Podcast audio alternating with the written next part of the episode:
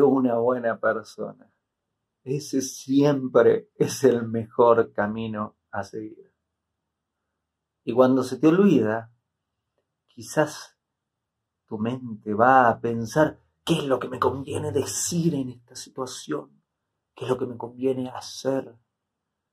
Porque si yo hago esto, quizás persuado al otro a hacer lo que quiero que haga o que diga lo que quiero que diga.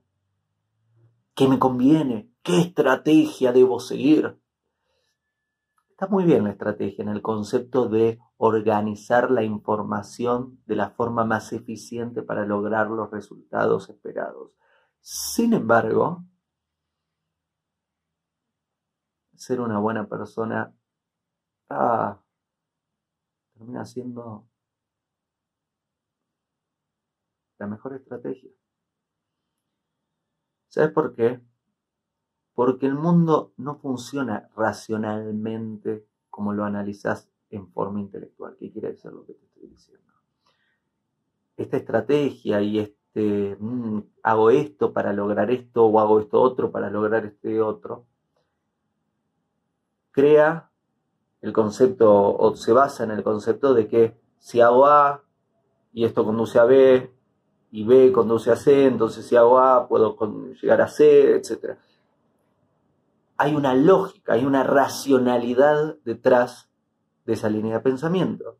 Sin embargo, el mundo no funciona completamente en forma racional. El mundo funciona en forma suprarracional. ¿Qué quiere decir suprarracional? Quiere decir que hay un mundo espiritual además del mundo material y que las consecuencias siempre existen, pero no están en el momento y de la forma que creemos y pueden llegar más adelante y que hay muchas cosas sucediendo.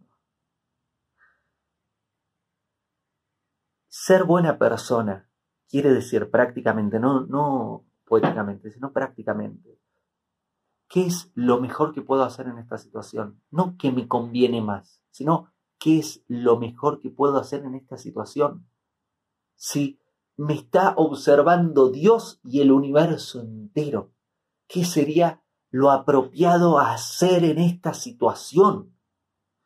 Si mi mente está colocada en eso, en siempre tratar y esforzarme de hacer lo que es bueno para esa situación, trae los mejores resultados en forma suprarracional, en forma trae los mejores resultados y se manifiestan acá en el mundo, trae los mejores resultados. Ser una buena persona a la corta y a la larga siempre es el mejor camino a seguir.